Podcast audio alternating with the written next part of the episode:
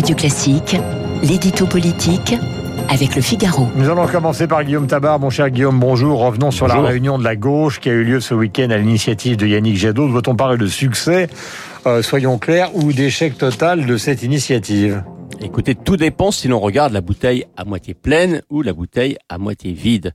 Euh, côté moitié vide, l'union de la gauche face son programme commun et avec un candidat accepté par tous n'est pas pour demain. Les amis de Jean-Luc Mélenchon ont clairement dit que le leader insoumis n'entendait pas se retirer au profit d'un autre, puisque, font-ils valoir, c'est lui qui est en tête en ce moment. Et quant au Vert, eh bien, ils n'entendent pas plus renoncer à leur propre primaire. Cela dit, hein, personne n'imaginait que cette réunion de samedi soit autre chose qu'un premier tour de chauffe on le disait vendredi, que toutes ces composantes acceptent de se mettre autour d'une même table pour parler ensemble est déjà un petit exploit. Alors côté bouteille à moitié pleine, eh bien, il y a quand même deux avancées significatives. La première, c'est un pacte de non-agression entre tous les candidats de la gauche. Bon, on verra ce qu'il en sera, mais ça n'est déjà pas rien quand on voit d'où ils partent.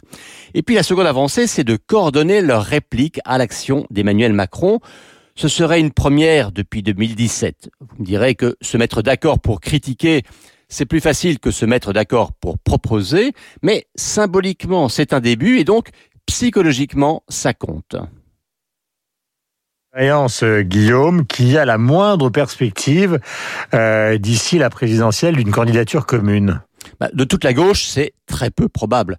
On l'a dit, rien ne fera reculer Mélenchon et les communistes, hein, qui ont passé leur tour deux fois de suite, viennent d'investir leur patron, Fabien Roussel. Mais la grande question est de savoir s'il peut y avoir une candidature sociale écologiste commune, en clair un candidat qui représente à la fois Europe Écologie Les Verts et le Parti Socialiste. Ce ne serait pas une première, hein. souvenez-vous, il y a quatre ans, Yannick Jadot, pourtant investi par EELV, s'était rangé derrière Benoît Hamon, qui avait remporté la primaire du PS, et à l'arrivée avec le succès que l'on sait. Ce ne serait pas nouveau, mais ça enclencherait quand même un petit début d'unité. Alors il y en a deux pour l'instant qui disent banco à une telle candidature, c'est Yannick Jadot, à nouveau lui, et Olivier Faure, le premier secrétaire du PS. Mais ça ne suffit pas. EELV en tant que parti ne veut pas entendre parler d'une candidature qui ne soit pas issue de ses rangs.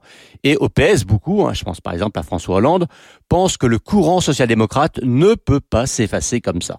Anne Hidalgo ne pourrait-elle pas être cette euh, candidate ou cette candidature commune à la fois socialiste et écologiste? En tout cas, elle le souhaite. Ah, elle le souhaite, elle en rêve, elle fait tout pour, mais pour l'instant, dans les sondages, ça n'est pas très bon pour elle. Elle fait au mieux jeu égal avec Jadot, autour de 5 à 7 C'est très insuffisant pour apparaître en fédératrice de la gauche et même de cette gauche-là.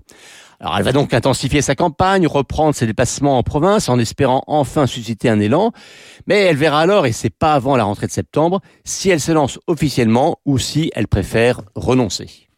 Merci euh, Guillaume d'avoir été en direct avec nous ce matin sur l'antenne de Radio Classique. Euh, vous succède Philippe